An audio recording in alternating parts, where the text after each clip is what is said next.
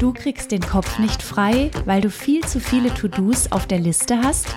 Du fühlst dich für alle Belange rund um die Alltags- und Familienorganisation verantwortlich und hast dir eine gleichberechtigte Beziehung anders vorgestellt? Dann bist du hier genau richtig. Herzlich willkommen in der Mental Load Sprechstunde. Wir sprechen über fair verteilte Familienorganisationen, über den Anspruch an Frauen, sich kümmern zu müssen. Und es kommen auch Männer zu Wort und erzählen von ihrer Sicht auf die Arbeitslast in den eigenen vier Wänden. Zusammen kriegen wir dein Mental Load in den Griff.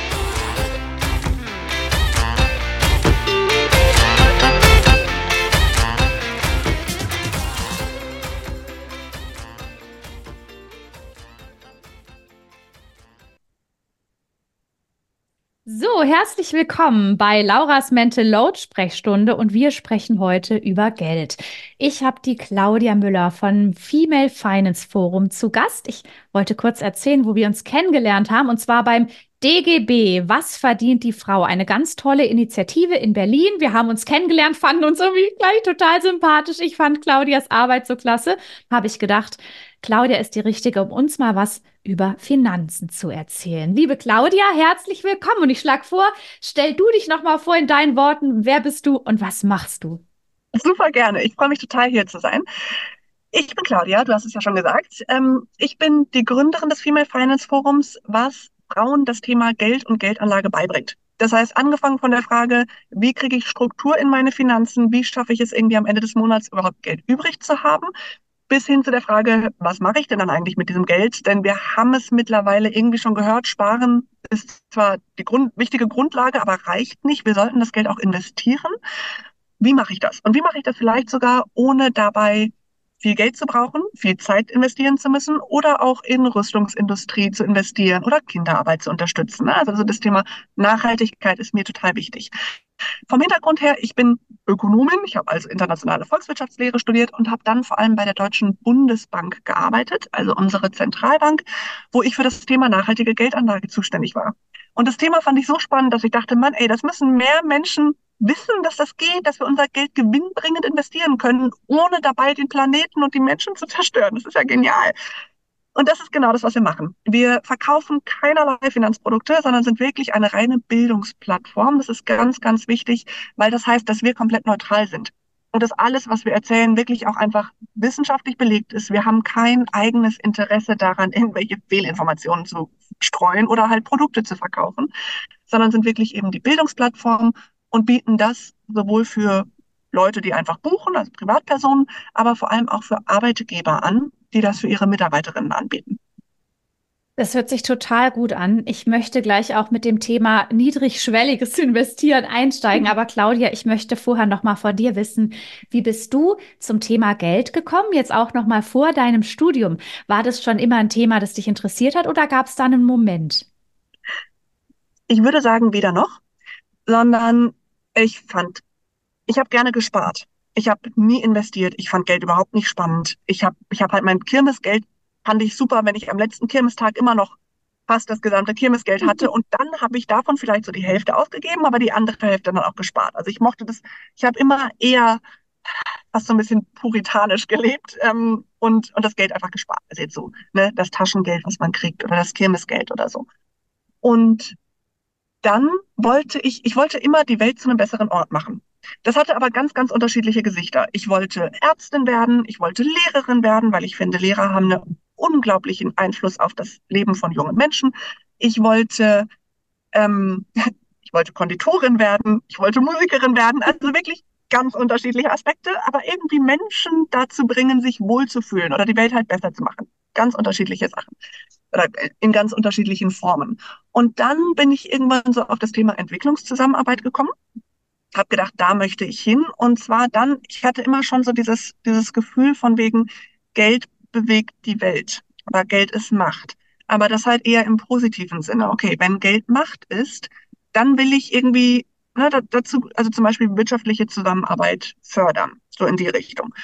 Und dann habe ich ein Praktikum in der Entwicklungszusammenarbeit gemacht und habe gemerkt, das ist schon auch sehr politisch und habe mich dagegen entschieden und habe stattdessen überlegt, okay, wenn ich der Überzeugung bin, Geld bewegt die Welt, dann möchte ich dazu beitragen, dass das Geldsystem gerecht ist. Und deswegen bin ich auf Zentralbanken gekommen. Und deswegen bin ich dann eben zur Bundesbank gekommen, gegangen und war dort in dem G20-Kontext. Das heißt wirklich so diese internationale Kooperation, um das Thema, dann eben in dem Fall mein Thema der nachhaltigen Geldanlage voranzutreiben. Also war wirklich eher so ein Prozess.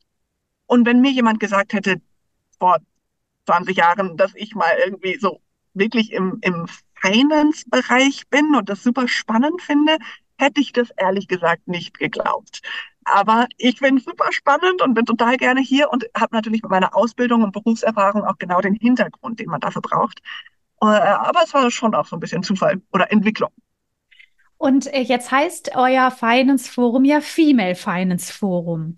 Was würdest du sagen, wieso braucht schon auch eine spezielle Ansprache an Frauen? Und vielleicht angeschlossen an die Frage, warum fällt es manchen Frauen, vielen Frauen schwer, sich mit dem Thema Geld auseinanderzusetzen? Da gibt es eigentlich zwei Aspekte. Das eine ist die gesellschaftliche Prägung und das andere ist der Finanzsektor, der auch geprägt ist. Das heißt, eigentlich brauchen nicht Frauen eine spezielle Ansprache, sondern bislang wird von uns allen erwartet, dass wir mit der männlichen Ansprache glücklich sind. Denn der Finanzsektor ist nicht neutral, sondern der Finanzsektor ist von Männern für Männer konzipiert. Das heißt, das ist auch so was, was ich den Frauen ganz, ganz deutlich sage, weil ganz viele von uns sich eigentlich selbst Vorwürfe machen. Warum tue ich mich so schwer mit dem Thema? Andere kriegen es doch auch hin. Ich sollte mich einfach darum kümmern. Ich weiß ja, dass es ein wichtiges Thema ist und so weiter. Ja, du solltest dich darum kümmern, auf jeden Fall, aber hör auf, dir Vorwürfe zu machen, denn der Finanzsektor hat dich die letzten Jahrhunderte nicht als Kundin anerkannt, sondern der hat immer nur mit deinem Mann, deinem Vater, deinem Sohn gesprochen, aber halt nicht mit dir selber. Das heißt, die Strukturen sprechen gegen uns. Und das kommt noch dazu, dass eben auch die gesellschaftlichen Strukturen gegen uns sprechen. Denn auch da ist es so, dass Väter eher mit ihren Söhnen über Geld reden, dass Mütter tendenziell gar nicht über Geld reden oder Frauen insgesamt nicht über Geld reden, dass Frauen ja auch viel weniger Geld haben. Das heißt, wir haben weniger Geld wegen dem, der Gender Pay Gap, also der Lohnlücke, dann der Gender Care Gap. Frauen übernehmen viel mehr unbezahlte Sorgearbeit. Das heißt, wir haben weniger Erwerbsarbeit. Wir haben also, die Lohnlücke liegt bei 18 Prozent. Wenn wir das mit Teilzeit multiplizieren, haben wir Frauen im Monat 39 Prozent weniger Geld in der Tasche als Männer. Was? Knapp, also etwas mehr als die Hälfte, ja. Kein Wunder, dass wir weniger investieren können. Woher sollen wir es denn auch nehmen, wenn wir kaum irgendwas zurücklegen können? Und dann eben haben wir auch das Gefühl, das Investieren ist nicht für uns, weil das ist ja nur für die Männer offensichtlich vom Finanzsektor. Ne? Und das führt aber dazu, dass einfach die Zahlen viel zu gruselig sind. Und äh, also Frauen, ne, es gibt die Rentenlücke, es gibt die Statistiken, wie viele Frauen eine Rente unterhalb des Sozialhilfeniveaus bekommen werden. Das wird nicht besser in den nächsten Jahrzehnten. Aber ich will da gar nicht zu traurig, also nicht zu viel Angst machen, sondern wir sind ja hier, um Mut zu machen und zu zeigen, okay, was kann man denn tun? Aber es ist einfach wichtig zu verstehen, die Schuld liegt nicht bei dir, ne, liebe Zuhörerin. Das ist, sind wirklich krasse Strukturen, die dagegen arbeiten, dass wir Frauen zu eigenem Geld kommen. Aber es ist für uns Frauen eigentlich viel wichtiger, unser Geld nicht nur zu sparen, sondern auch zu investieren, als für die Männer, weil es sonst bei uns mit Garantie nicht reichen wird. Das ist einfach leider die Tatsache. Und tatsächlich kann ich da aber auch noch eine schöne Statistik zu sagen. Wir Frauen investieren zwar deutlich seltener als die Männer, weil eben ne, Finanzsektor und so und wir haben weniger Geld.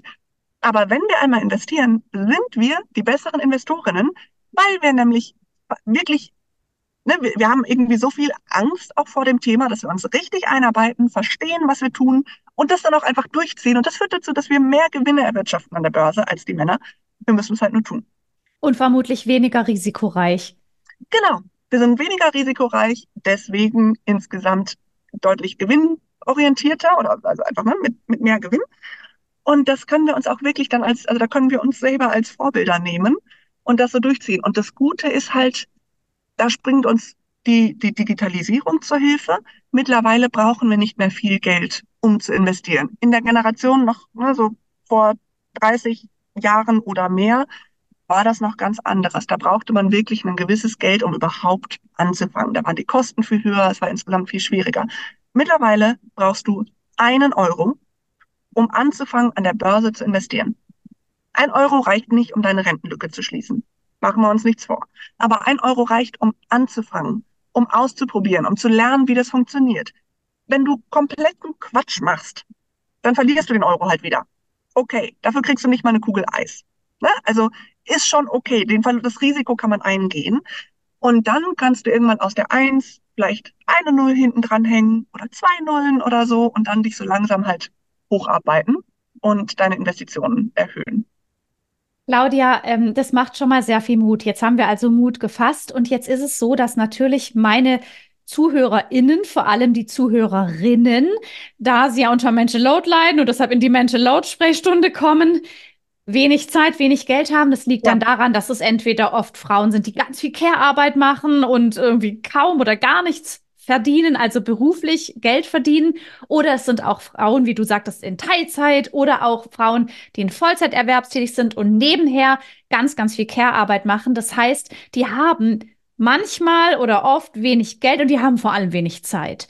Und dann denke ich, ist die Hürde groß, sich mit diesem krassen Thema zu beschäftigen. Jetzt haben wir dich als Expertin. Erzähl mal, was könnte so ein allererster Schritt sein, wenn uns jetzt eine Frau zuhört, die sagt, Thema, ich mag's nicht, ich habe keine Ahnung, ich habe vielleicht ein bisschen Angst davor. Claudia, Schritt Nummer eins. Ich würde gerne tatsächlich, bevor ich Schritt Nummer eins sage, nochmal sagen, wie mein System momentan ist, was genau das auch ist, was statistisch sinnvoll ist und was ich mhm. den Leuten beibringe. Nämlich automatisiert die Investitionen laufen zu lassen, genauso wie meine Miete automatisch per Dauerauftrag überwiesen wird. Da muss ich mich ja auch nicht jeden Monat drum kümmern. Genauso laufen meine Investitionen jeden Monat automatisch und ich investiere ungefähr drei Stunden pro Jahr, um mich oh. um meine Finanzen zu kümmern. Mhm. Das ist sozusagen das, wovon wir reden. Ne? Am Anfang braucht man ein paar Stunden mehr, um das System einmal aufzubauen. Das sollte man wissen. Aber ich behaupte, wenn man sich 15 Stunden nimmt, dann hat man das System. 15 Stunden klingt jetzt viel, aber wenn ich überlege, okay, das sind vielleicht, vielleicht schaffe ich es zwei Stunden an einem Abend pro Woche, dann bin ich in weniger als zwei Monaten damit fertig. Oder ich mache ein Wochenende Hardcore durch. Ne? Mhm. So, das ist sozusagen das, wovon wir reden. Und allererster Schritt ist tatsächlich Transparenz herstellen. Das heißt, schau auf dein Konto. Wo stehst du gerade? Schau auf auch mal auf die Versicherungen, die du vielleicht irgendwo laufen hast. Schau auf, bist du irgendwo auf offene Rechnungen, die du vielleicht noch begleichen solltest. Das heißt, wirklich erstmal so aufzuräumen. Und ich weiß, dass das tatsächlich schon eine unglaubliche Hürde sein kann, weil man plötzlich Dinge entdeckt, die man vielleicht nicht wahrhaben möchte, weil es Überwindung kostet, diesen nervigen Briefumschlag überhaupt erst zu öffnen. Ehrlich gesagt, wenn ich einen Brief kriege mit Absender Finanzamt, kriege ich immer schon Puls. Oh ja, ich auch. Und es, manchmal kostet es mich wirklich einen Tag oder zwei, die ich erstmal warten muss, bevor ich diesen nervigen Brief aufmachen kann. Und da gibt's natürlich noch ganz andere äh, Ausuferungen davon. Von daher, ich verstehe das total, aber das ist Schritt eins, den ich unbedingt empfehlen würde. Transparenz herstellen. Heißt auch zum Beispiel mal den Kontoauszug des letzten Monats anschauen und gucken, wofür kategorisieren, wofür hast du dein Geld ausgegeben. Wie idealerweise sehen wir anhand unseres Ausgabeverhaltens, was uns wie wichtig ist in unserem Leben. Na, wenn du einen großen Anteil deines Geldes für Miete ausgibst, wohnst du entweder in einer Großstadt oder deine Wohnung ist dir einfach sehr wichtig. Super. Ist, ne, ist alles deine Entscheidung. Es gibt da kein richtig oder falsch. Du musst nur insgesamt halt in deinem Budget bleiben. Das heißt, ich habe mich zum Beispiel ganz bewusst entschieden, in dem Rahmen, in dem das in Frankfurt geht mit den hiesigen Mietpreisen, nicht die schönste Lage zu nehmen, sondern dafür lieber etwas Miete zu sparen, weil mir Reisen total wichtig sind. Mhm. Das heißt, ne, so das meine ich mit idealerweise zeigt dein Ausgabeverhalten, was dir wie wichtig ist in deinem Leben. Das heißt, Transparenz ist der erste Schritt und dann das, was einfach uns sehr schnell sehr viel Ruhe gibt, ist einen Notgroschen aufzubauen. Das ist die absolute Grundlage.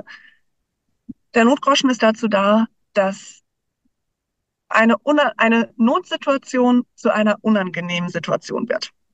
Wenn du aus irgendwelchen Gründen aus deiner Beziehung raus musst, aus deiner Wohnung raus und du musst erstmal eine Zeit lang doppelte Miete zahlen, bis die Wohnsituation geklärt ist. Alles klar, du hast einen Notgroschen, damit kannst du dir das leisten. Oder wenn ist mir letztens, also ist nicht mir, aber in meinem direkten Umfeld letztens passiert, äh, falsch geparkt, Auto wurde abgeschleppt, kostete, ich weiß gar nicht mehr, 350 Euro oder sowas, wow. nur um mhm. das Auto ne, da wieder rauszuholen. Halleluja, wie gut, dass diese Frau einen Notgroschen hatte.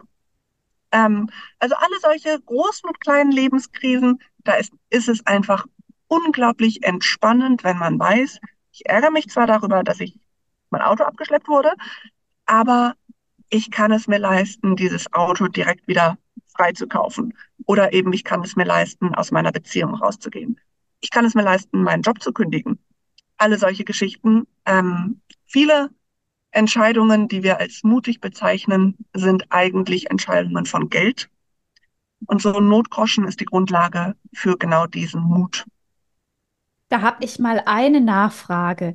Bei vielen Frauen, und das ist ja auch gerade in Deutschland sehr speziell. Das heißt, äh, wir werden ja auch als Frauen so ein Stück weit sozialisiert, dass uns vorgegaukelt wird, äh, gerade wenn wir in heteronormativen Beziehungen sind, ne, ich habe dann die Partnerschaft und damit ist sozusagen mein Leben abgesichert. Ne, auch wenn wir Frauen heute mittlerweile merken und wissen, na, so ganz top ist das nicht, kann nämlich auch schiefgehen, haben wir ja oft immer noch, wir leben ja dann doch noch mal in diesen Konzepten, wie wir es von den eigenen Eltern kennen. Das heißt, ich habe vielleicht einen Mann, der alle Finanzen ähm, äh, hat. Und dann sage ich ja gut, der hat ja auf seinem Konto den Notgroschen, muss ich mich gar nicht drum kümmern. Wie wichtig ist es, Claudia, dass man sagt, nee, ich möchte da auch entweder Zugriff oder einen eigenen Notgroschen, weil du sagtest gerade, man muss aus einer Beziehung auch rauskommen. Und wenn ich jetzt abhängig bin von diesem Ehemann, weil ich gar keinen Notgroschen habe, sondern immer gedacht habe, gut, der hat ja genug, dann ist das ja auch wieder problematisch. Und ich glaube, wir brauchen gar nicht über Gewalt in Beziehung, mhm. emotional, finanzielle Gewalt zu spre mhm. sprechen zu kommen.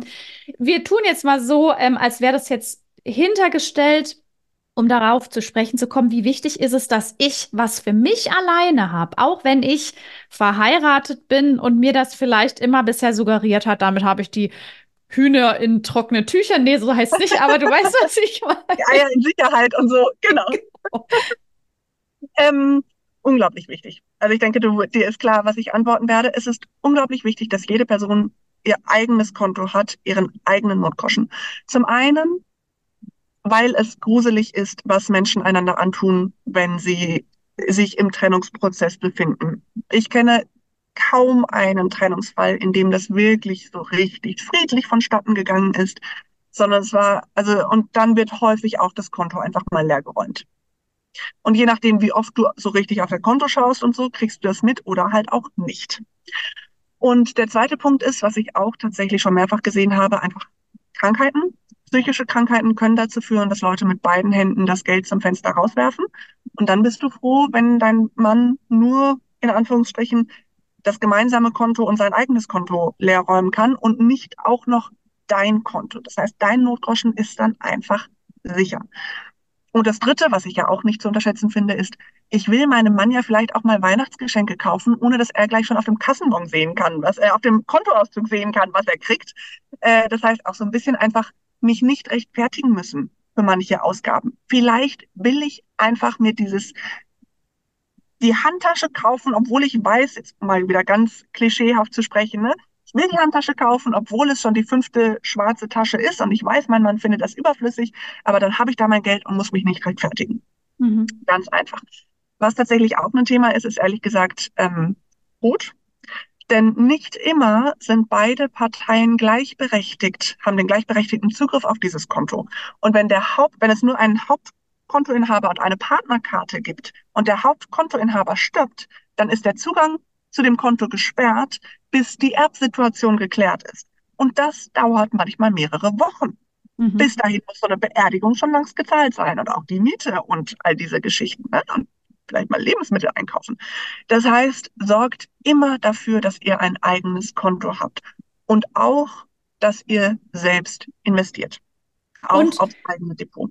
Vielleicht, weil du das gerade erwähntest, man kann recht schnell auch in der Partnerschaft äh, dem anderen eine Vollmacht ausstellen auf das eigene Konto, wenn da Vertrauen besteht, was wir zum Beispiel ja. auch gemacht haben. Denn tatsächlich, wenn einer Ach, wir wollen es nicht. Also, ne, immer blödes Thema, aber wenn einer stirbt, ich komme auch nicht an das Konto meines Mannes. Genau wie du gesagt hast. Das ist schon mal wichtig und das, da kann man einfach die Bank anrufen oder im Internet recherchieren, Vollmacht ausstellen, fertig. Claudia, jetzt hast du da schon einen ganz guten ersten Schritt gegeben und du äh, erzählst gleich sicher noch mehr. Noch mal ganz kurz, weil ich immer gerne noch einen ganz konkreten Tipp habe. Du hast ja eine ganz gute Werkzeugkiste auf deiner Webseite und da kann man sich so einen habe ich nämlich schon geschaut, eine Excel-Liste runterladen. Die eignet sich doch hervorragend, um mit der zum Beispiel mal diese Transparenz zu schaffen, oder? Weil, ne, wenn ich jetzt wieder für Transparenz schaffen, wo trage ich denn das alles yeah. ein? Ah, Claudia hat eine Werkzeugkiste. genau, unbedingt. Äh, einfach bei uns, genau, die Werkzeugkiste, da ist zum Beispiel so ein Haushaltsbuch. Haushaltsbuchvorlage, da kann man alles in die Excel-Tabelle eintragen. Das ist ganz egal, ob, also Haushaltsbuch ist der wichtigste Schritt für genau diese Transparenz. Und es ist ganz egal, ob ihr das per Handy-App macht oder per Excel-Tabelle oder mit Stift und Papier, wirklich als Buch. Ähm, Hauptsache, ihr macht's. Und das ist natürlich gemein, weil das ein weiterer Punkt auf der Mental Load Liste ist. Ne? Wer macht die Mehrheit der Ausgaben? Also wer tätigt die Haushaltseinkäufe und so weiter? Das ist die Person, die dann auch die Excel-Liste pflegen muss oder halt das Haushaltsbuch. Jetzt sollen wir uns auch noch darum kümmern. Verstehe ich sehr, fühle ich sehr. Ich empfehle so ein Haushaltsbuch auch, also nimm dir vor, das ein bis drei Monate zu führen. Nicht für immer, weil dann schafft kaum jemand, das durchzuziehen. Egal ob mit Kindern oder ohne, aber ähm, also mach es einfach mal für eine begrenzte Zeit oder fang damit an, eben die Kontoauszüge des letzten Monats anzugucken. Das ist auch schon ein guter Start. Das Problem ist, es gibt ja so unglaublich viele Punkte, die auf der Mental Load Liste stehen. Und jetzt kommt mit Finanzen noch ein weiterer dazu ich bin natürlich auch ein bisschen gefärbt so von meinem Hintergrund und ich bin der Meinung, dass Geld wirklich unglaublich wichtig ist. Aber also Geld ist meiner Meinung nach der wirksamste Hebel für selbstbestimmte Entscheidungen. Ne, das ist genau dieses Thema mit dem Notgroschen, mit dem eigenen Geld. Kann ich es mir leisten, mein Leben so zu leben, wie ich das möchte? Dafür brauche ich in unserer Gesellschaft Geld. Und das heißt, ich würde argumentieren, dass es nicht viele Themen gibt, die auf der Wichtigkeitsskala auf derselben Ebene liegen wie, ähm, wie Geld. Und also natürlich muss man sich auch um die eigene Gesundheit kümmern. Und natürlich muss man sich auch darum kümmern, dass Essen auf dem Tisch steht. Aber ich würde immer, also wenn du genug Geld hast, kannst du dir ausrechnen, ob du es dir leisten kannst, einen Lieferservice zu bezahlen, um das Essen auf deinen Tisch zu bringen. Wenn du das nicht weißt, wenn du keinen Überblick über dein Geld hast, dann weißt du nicht, muss ich jetzt kochen oder kann ich Lieferservice bestellen? Wenn du, ne, ich will niemandem das Kochen verderben, aber einfach zu wissen, okay, wo stehe ich denn? Geld ist so fundamental wichtig in unserer Gesellschaft. Und übrigens eine Sache, die ich noch erwähnen möchte, weil manchmal auch Frauen sagen von wegen, ich habe ja, oder ne, vielleicht hat jemand einfach kein eigenes Einkommen. Woher soll ich denn dann ein eigenes Konto? Warum soll ich ein eigenes Konto haben und woher soll dieses Geld kommen? Tatsächlich hat man einen Anspruch in einer Ehe. Das gilt, glaube ich, nicht für nicht verheiratete Paare. Aber in einer, in, ver, in verheirateten Beziehungen, in Ehen, hat man einen Anspruch auf Ausgleichszahlungen. Wenn eine Person den Hauptteil der Care-Arbeit übernimmt, dann ist die andere Person gesetzlich dazu verpflichtet, Ausgleichszahlungen zu tätigen.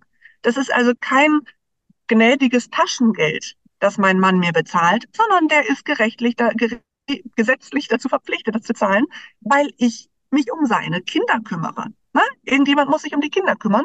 Entweder er zahlt mich dazu oder er zahlt die Kinderbetreuung dafür. Und dann kann ich arbeiten und dann, also bezahlt arbeiten. Und dann können wir uns die, die Kosten für die Kinderbetreuung teilen.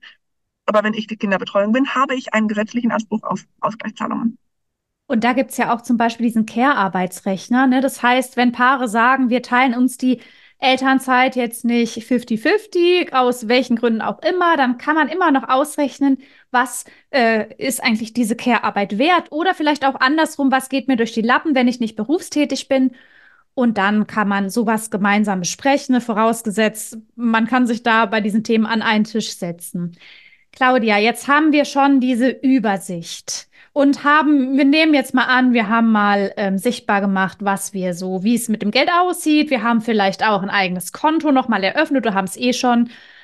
Und jetzt geht es aber auch darum, wie wird denn das, was ich jetzt habe oder was ich zurücklege, mehr?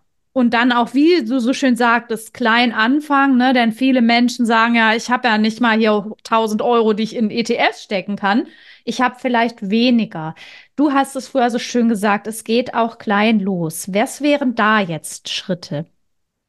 Das sind tatsächlich genau die ETFs, die du gerade erwähnt hast. Also im Prinzip, das Wichtige ist zu überlegen, was ist meine eine Lebensplanung eigentlich, kurz-, mittel- und langfristig. Alles Geld, was du kurzfristig brauchst, weil du in den nächsten fünf Jahren, kurzfristig sind fünf Jahre im Finanzbereich, mhm. also kurzfristig ist relativ, ähm, alles Geld, was du in der Zeit brauchst, solltest du nicht investieren. Das heißt, wenn du weißt, dass nächstes Jahr ähm, die Ausbildung deines Kindes anfängt und da wirst du einfach halt ne, viel Geld brauchen, dann darfst du dieses Geld jetzt nicht irgendwo an der Börse investieren, denn sonst wäre es keine Investition, sondern eine Spekulation. Und oder wenn du einen größeren Urlaub geplant hast oder egal was. Ne? Nächste fünf Jahre sind tabu. Aber also dann gibt es ein bisschen das Zwischenfeld, das ist etwas frustrierend momentan, aber dann vor allem das Langfristige. Das heißt, alles, was du für die Altersvorsorge zurücklegen möchtest. Da hast du eigentlich die zwei soliden Möglichkeiten, entweder an die Börse zu gehen oder in Immobilien zu investieren. Immobilien haben viele Vorteile, haben aber den Nachteil, dass du einfach schon ein paar 10.000 Euro brauchst, um überhaupt anfangen zu können. Ne? Du solltest ein gewisses Eigenkapital mitbringen. Die Börse hat in Deutschland einen katastrophal schlechten Ruf, völlig zu Unrecht meiner Meinung nach, und hat den riesigen Vorteil, dass du da eben mit einem Euro anfangen kannst. Das heißt, die Börse funktioniert im Prinzip wie ein Supermarkt. Du gehst hin, schaust, was möchtest du heute einkaufen, kaufst die Dinge und gehst wieder zurück. Und mit dem Unterschied, dass du da natürlich keine Eier, Äpfel und Schokolade kaufen kannst, sondern halt Unternehmensanteile. Und das sind Aktien. Das heißt, du kannst dann hingehen und sagen, ich hätte gerne äh, einen Anteil vom Female Finance Forum. Und geht jetzt nicht, weil wir sind nicht an der Börse notiert, aber ne, so vom Konzept her. Und wenn es dann dem Female Finance Forum gut geht, dann geht es deinem Anteil gut. Und wenn es dem Female Finance Forum schlecht geht, dann geht es natürlich deinem Anteil auch schlecht. Wenn wir pleite gehen, dann ist dein Anteil weg. Das ist das Risiko. Deswegen eben nicht in Aktien von einzelnen Unternehmen investieren, weil dann ist das Risiko, wenn du alles in ein Unternehmen steckst und dieses Unternehmen geht pleite, dann hast du halt ein Problem. Sondern in einen Aktienfonds investieren, der das Geld von ganz vielen Anlegerinnen wie uns bündelt und damit in ganz viele verschiedene Unternehmen investiert. Und davon kaufst du dann einen Anteil. Und dann hast du eben mit diesem einen Euro nicht nur Anteile von einem Unternehmen, sondern von 1000, 2000 verschiedenen. Wenn eins davon pleite geht, ist uns das sowas von egal. Wir haben ja noch 999 andere. Und jetzt das Stichwort ETF. Wo kommen die ins Spiel? ETF steht für Exchange Traded Fund, bedeutet einfach, einfach börsengehandelter Fonds. Das ist also ein, auch ein Aktienfonds. Gibt auch Anleihen-ETFs und Immobilien-ETFs, aber wir bleiben jetzt mal bei den Aktien. Und mit dem Unterschied, dass du bei dem klassischen Bankfonds hast du eine Investmentmanagerin, eine Fondsmanagerin, die aktiv entscheidet, welche Unternehmen sie kaufen, welche nicht. Bei dem ETF haben wir einen Computer, der einfach nur einer vorgegebenen Definition folgt. Zum Beispiel die größten und nachhaltigsten Unternehmen aus allen Industrieländern. So ein klassischer Index nennt man das dann, also so eine Definition. Und der große Vorteil von ETFs ist, dass sie zum einen einfach günstiger sind, weil kein Mensch bezahlt werden muss.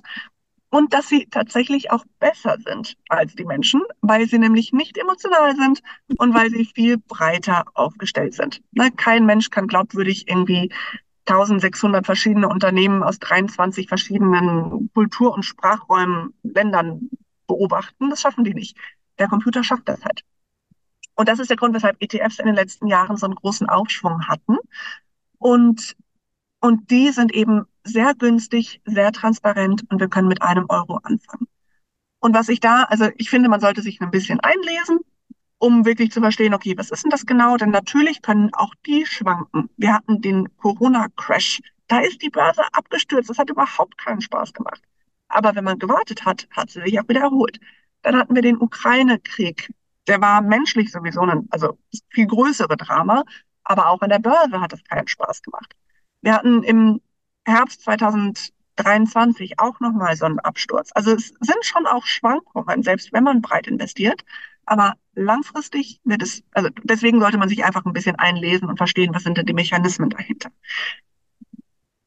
wenn es, also was ich unbedingt empfehlen würde, ist möglichst viel zu automatisieren, weil das einfach mein Mental Load reduziert. Dann muss ich mich nicht drum kümmern. Das gilt sowohl für den Notgroschen als auch für meine Investitionen. Das heißt, beim Notgroschen mach den Dauerauftrag. Dein Gehalt kommt rein und einen Tag später geht der Dauerauftrag raus auf das separate Konto und der Notgroschen baut sich automatisch auf. Und dann weißt du halt auch, dass alles Geld, was noch auf deinem Konto liegt, dass du das einfach ausgeben kannst. Und wenn das am Anfang, wenn du sagst, ich habe doch eigentlich nichts übrig, dann mach einen Dauerauftrag über fünf Euro und schau, ob du es merkst. Und nach drei Monaten erhöhe den auf zehn Euro. Und ne, so arbeite dich langsam hoch und dann baust du aber da einfach deinen Notgroschen auf. Und dasselbe für die ETFs. Das ist dann ein sogenannter Sparplan. Da investierst du einfach jeden Monat dieselbe Summe. Und du kannst anfangen mit einem Euro, aber du musst nicht drüber nachdenken. Das ist das Schöne. Und dann kannst du irgendwann sagen, ach, ach stimmt, ich investiere ja schon seit fünf Monaten, jetzt gucke ich da mal rein. Und dann erhöhst du vielleicht von einem Euro, wie gesagt, auf 10 Euro oder auf 100 Euro oder auf 1000 Euro. Da sind relativ wenige Grenzen nach oben gesetzt, äh, abhängig halt von deiner finanziellen Situation. Aber das ist das Schöne, dann musst du nicht weiter drüber nachdenken. Und dann, ich bin ja auch gleich fertig, ähm, dann machst du dir einen Kalendereintrag. Also ich habe in meinem Kalender einmal im Jahr, und das ist vollkommen egal, wann das stattfindet. Bei mir ist das im Januar, so Jahresrückblick und dann eben auch Jahresplanung, habe ich meinen Dagobert Duck-Tag. Sehr dann gut. Ich da und dann poliere ich meine Tälerchen und dann gucke ich mir so an, was habe ich denn investiert. Und vor allem schaue ich dann, haben sich meine Einnahmen, meine Ausgaben irgendwie verändert? Muss ich meine Investitionssumme dementsprechend anpassen? Kann ich vielleicht jetzt mehr investieren als noch letztes Jahr oder so? Hat sich meine Lebensplanung verändert? Brauche ich kurzfristig mehr Geld, weil ich mit Drillingen schwanger bin oder auch mit einem Kind schwanger, also ne, egal warum, oder weil ich dann doch noch mal eine Auszeit machen will oder eine Zusatzausbildung oder so, dann brauche ich mehr Geld. Ist irgendwas abgeschlossen? Das Studium ist abgeschlossen, die Ausbildung und ich habe mehr Geld jetzt zur Verfügung. Das heißt, ich kann mehr investieren und passe dann also meine Investitionssumme an und dann beschäftige ich mich so ein bisschen damit, gucke, wie hat sich das alles so entwickelt, muss ich irgendwas grundlegend ändern. Das ist aber normalerweise nicht der Fall. Und dann mache ich das Ding wieder zu, trinke ein Glas Wein und gut ist. Das klingt sehr gut und jetzt habe ich direkt eine Idee, was wir unseren Hörerinnen jetzt mal mitgeben. Und zwar ob Dagobert oder Daisy, Ducktag, wie auch immer. Guckt euch euren Kalender an, ladet euch eine Freundin ein oder eine andere Mutter oder eure Schwester, der es vielleicht ganz ähnlich geht. Und dann guckt ihr, macht euren Dagobert Ducktag wenn ihr Kinder habt, übergebt ihr die Kinder dem Vater der Kinder oder den Großeltern und dann könnt ihr einen Tag lang zusammen, weil zusammen ist es viel leichter, die Werkzeugkiste plündern von Claudia ja. und genau diese Schritte mal angehen. Das finde ich super. So einen Tag im Jahr ähm, jetzt direkt in den Kalender, dann schon mal diese ersten Schritte gehen, gucken, wie weit ihr kommt. Und dann natürlich auch die vielen, vielen Angebote mal checken, die du hast, denn ihr bildet ja Frauen weiter. Das heißt, es gibt sicherlich auch Kurse, Coachings, wenn dann Frauen sagen, ey, ich glaube, ich hätte doch gerne mal noch die Claudia und ihre Kolleginnen an der Hand dann kann man sich auf deiner Seite ganz bestimmt umschauen. Gibt es da so was, was auch gerade für Frauen mit wenig Zeit ganz gut ist, die dann vielleicht online irgendwie begleitet werden? Genau, also wir haben alles, was wir machen, tatsächlich ist online und wir haben das auch wirklich sehr viel auf, gerade auf die Zielgruppe Mütter ausgerichtet. Das heißt beispielsweise, wenn wir Abendtermine haben, dann finden die um 20.30 Uhr statt. Nicht um 19 Uhr, wenn gerade High Life ist, ne? sondern dann, wenn man eine Chance hat, dass die Kinder schlafen und man dann sich wieder mit anderen Themen beschäftigen kann. Ist immer noch herausfordernd genug, ist mir völlig klar, aber das erhöht die Wahrscheinlichkeit. Mein absoluter Tipp ist, kriegt euren Arbeitgeber dazu, uns zu buchen. Das ist nämlich tatsächlich unser Haupt, also tatsächlich auch unser Hauptgeschäft, ähm, dass Arbeitgeber uns buchen, denn in Zeiten von Fachkräftemangel sind so Mitarbeiterbenefits einfach dasjenige, wodurch Arbeitgeber sich beliebt machen. Und Frauen sind nun mal die wertvollste Ressource, die wir zurzeit so haben auf dem Arbeitsmarkt. Und deswegen, also und dann, wenn der Arbeitgeber, der bezahlt uns und das findet während der Arbeits Zeit statt. Was gibt's Besseres? Das heißt, Super. das ist so das, was ich unbedingt empfehlen würde. Und ansonsten schaut einfach. Wir haben immer mal wieder Kompaktveranstaltungen, ähm, wo, wo es dann heißt, okay, ein Tag, aber dafür ist da dann auch alles drin. Oder eben eher über eine gewisse Zeit gestreckt, dass man so das in kleinen Häppchen aufnehmen und direkt auch umsetzen kann. Da ist ja jede Person unterschiedlich. Es gibt auch Bücher von mir, die man sich auch anschauen kann, ähm, sowohl mit dem Schwerpunkt irgendwie, wie rede ich mit meinem Kind auch darüber oder wie, wie investiere ich auch für mein Kind. Ähm, und das andere eben ganz generell, wie, wie stelle ich meine Finanzen am besten auf als Frau. Und ich finde, also da muss man wirklich für sich selber schauen, welche, welcher Lerntyp ist man einfach. Mhm. Bin ich die Person, die es schafft, aus einem Buch das dann in die Praxis umzusetzen? Ich bewundere solche Leute immer, weil ich leider überhaupt nicht dazu gehöre. Ich brauche immer eher so eine Gruppe und eine klare Struktur, die mich auch irgendwie bei der Stange hält und mir so ein bisschen in den Hintern tritt. Aber wie gesagt, da einfach schaut euch total gerne einfach mal um, was es so gibt bei uns. Claudia, zwei Themen möchte ich noch kurz ansprechen. Zum einen im April, du bist ja auch meine ähm, Autorinnenkollegin, erscheint ein Buch von dir und der Isabel Sorg. Über Geld spricht man doch, wie Kinder spielerisch einen guten Umgang mit Geld lernen. Und ich möchte noch das ansprechen, dann kannst du gleich noch was zum Buch sagen, wie wichtig es gerade auch für Frauen ist, ähm, einfach mit der Auseinandersetzung mit Geld, ne? Was da auch mal möglich ist, jetzt sei, sei mal dahingestellt, aber mit der Auseinandersetzung für Geld für ihre Kinder und ganz besonders für die Töchter ein Vorbild zu sein. Denn es ist so krass, wie sehr wir doch, auch wenn wir das nicht wahrhaben wollen, alles sehr ähnlich machen, wie wenn wir Frauen sind wie unsere Mütter, wenn wir Männer sind wie unsere Väter. Die prägen uns gut oder schlecht einfach so extrem. Das heißt, wenn ich eine Mutter habe, die ihre Finanzen im Blick hat, die mir mit mir vielleicht über Geld gesprochen hat, ein tolles Buch gelesen hat von Claudia, wenn mich meine Kinder sehen, wie ich mich mit Geld auseinandersetze, dann lernt gerade meine Tochter, aha, das ist also ebenso ein Thema für Frauen. Es ist kein geschlechtsabhängiges Thema. Und deshalb ist es super, wenn eure Kinder sehen, wie ihr euch mit Geld beschäftigt. Und jetzt möchte ich mal zum Buch zu sprechen kommen, denn es fängt ja alles immer früh an, Claudia. Was erwartet uns im April, wenn dein Buch erscheint? Eigentlich Euer genau Buch. das, unser Buch, genau. Äh, genau das, was du gesagt hast. Also wir haben auch so eine, so eine Postkarte, die bei uns die, die Teilnehmerinnen unserer Programme kriegen. Ähm, wir haben verschiedene, aber auf einer steht drauf, sei das Vorbild, das du dir selbst gewünscht hättest. Weil genau das das Thema ist. Gerade Eltern für ihre Kinder und dann eben Väter für die Söhne und Mütter für die Töchter sind unglaubliche Vorbilder. Und zwar weniger durch das, was wir sagen, sondern vielmehr durch das, wie wir uns verhalten, durch das, was wir tun. Das heißt, wenn wir unserer Tochter sagen, dass sie natürlich alles werden kann, ne, Astronautin werden kann, aber sie sieht, dass alle, also, oder, oder dass Kinder nicht Müttersache sind, aber sie sieht, dass alle ihre Freundinnen immer von der Mutter aus der Kita abgeholt werden, dann geht sie davon aus, dass doch eigentlich Kinder Müttersache sind. Ne? So. Und da können wir diejenigen sein, die das halt durchbrechen und ändern.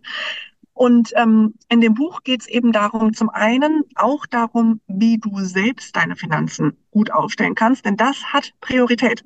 Gerade Mütter tendieren dazu, die Finanzen der Kinder oder die ne, Investitionen für die Kinder äh, höher zu stellen als die Investition für euch, für sich selber. Und das ist falsch.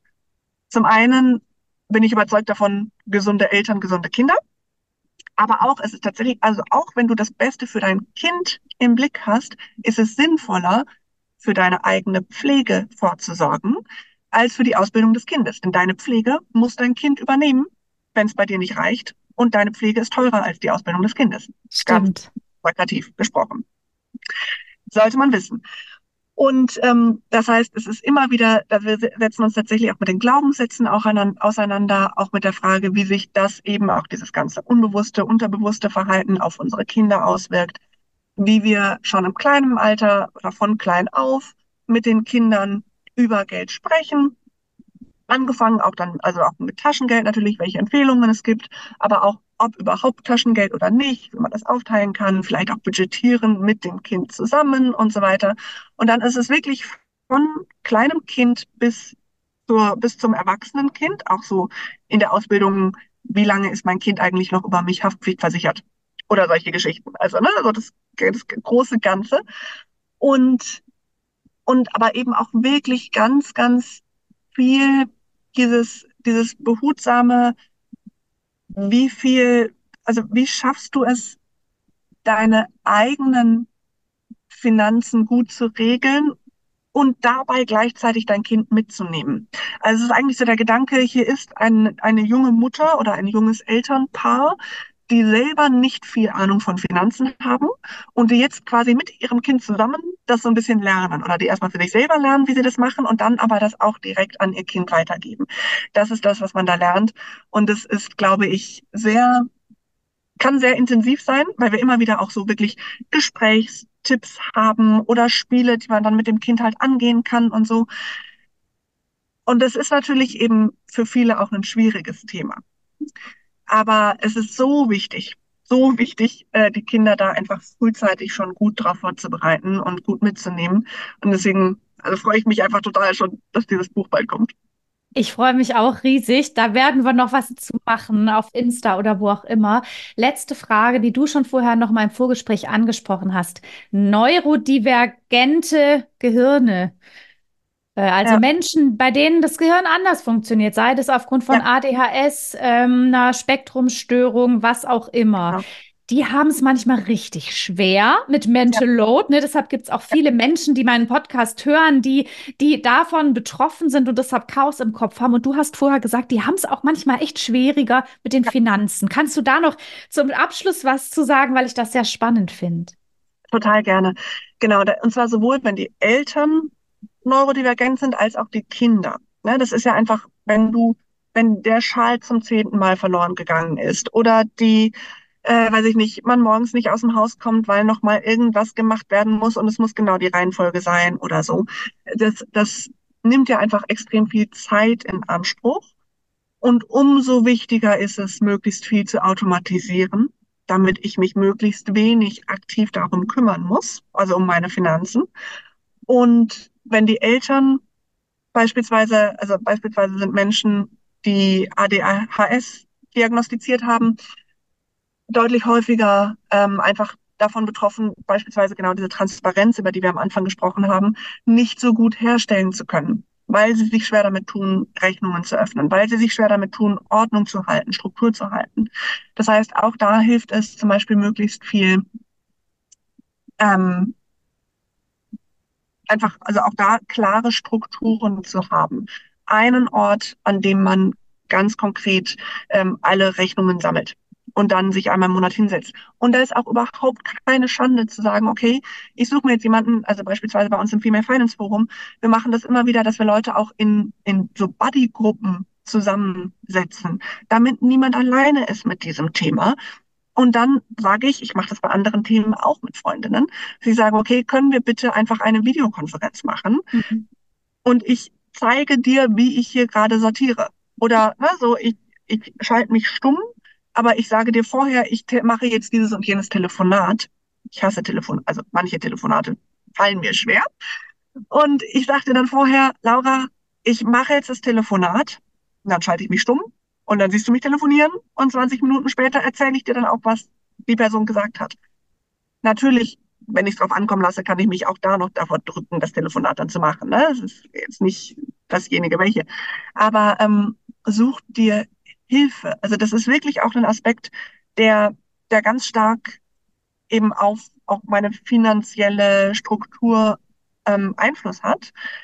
Und das anzuerkennen, ist, glaube ich, schon mal ein wichtiger erster Schritt. Genauso wie zu wissen, es hat einen Grund, weshalb wir Frauen uns tendenziell schwerer tun damit. Ist es auch, also das entlastet mich dann als Einzelperson. Genauso ist es wichtig zu wissen, dass Menschen mit einer ADHS-Diagnose sich eher schwierig damit tun, Struktur zu halten. Okay, du musst es trotzdem irgendwie, oder es ist hilfreich, wenn du es irgendwie hinkriegst, aber es ist nicht deine Schuld. Ne? Das heißt, sei gnädig mit dir selber und schau dann, was dir dabei helfen kann. Es gibt auch Leute, die zu dir nach Hause kommen und dir helfen, Ordner zu sortieren. Super, mach das. Auch da wieder, wenn du Überblick über deine Finanzen hast, weißt du, ob du dir das leisten kannst. Wieder so ein bisschen Henne-Ei-Problematik. Aber ähm, das ist einfach unglaublich wichtig, deswegen eben auch die Strukturen zu kennen und zu wissen, wo kann ich Automatismen einsetzen, um mich selber zu entlasten damit ich mehr Zeit habe, um mit meinem Kind zum zehnten Mal den Schal zu suchen oder so und mich das ganze Thema nicht mehr so stresst und nicht so viel Zeit kostet. Denn das ist ja auch was, was man nicht vergessen darf. Dieses schlechte Gewissen, das ganz viele von uns mit sich rumtragen wegen unserer Finanzen, das blockiert uns ja. Das, das ist ein ständiger Raum in unserem Hinterkopf oder auch im Vorderkopf. Und wenn wir den mal aufräumen, dann bringt es ja auch so viel positive Energie und einfach Entspannung und Entlastung, die wir halt auch wirklich mitnehmen sollten.